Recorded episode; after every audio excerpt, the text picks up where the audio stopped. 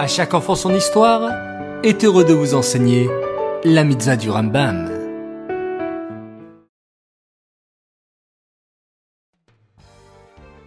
Bokertov les enfants, j'espère que vous allez bien et que vous avez bien dormi.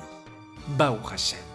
Aujourd'hui nous sommes le 4 Nissan et nous avons une mitzvah du Rambam, la mitzvah négative numéro 247. Il nous est interdit de tricher sur les dettes. Mais c'est quoi une dette?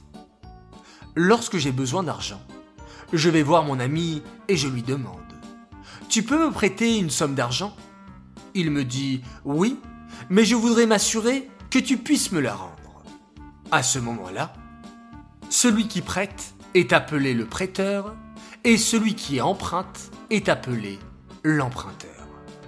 Mais le prêteur dit Je veux être sûr que tu me rendes l'argent.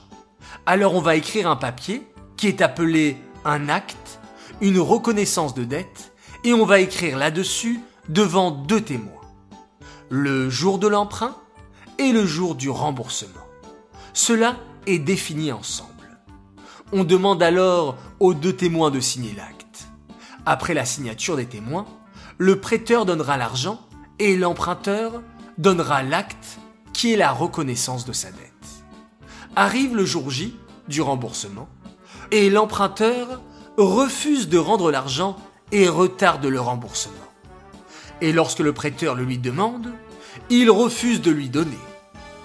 La Torah condamne l'emprunteur et elle l'appelle voleur, car il transgresse à chaque seconde un interdit de la Torah tant qu'il n'a pas remboursé.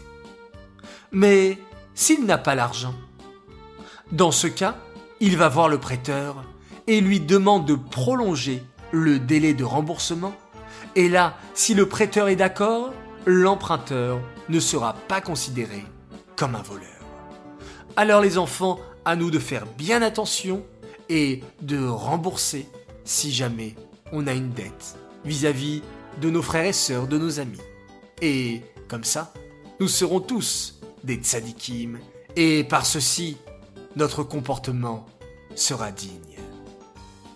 Cette mitzvah est dédiée les Louis Nishmat, Gabriela Bat Moshe, Aléa Shalom.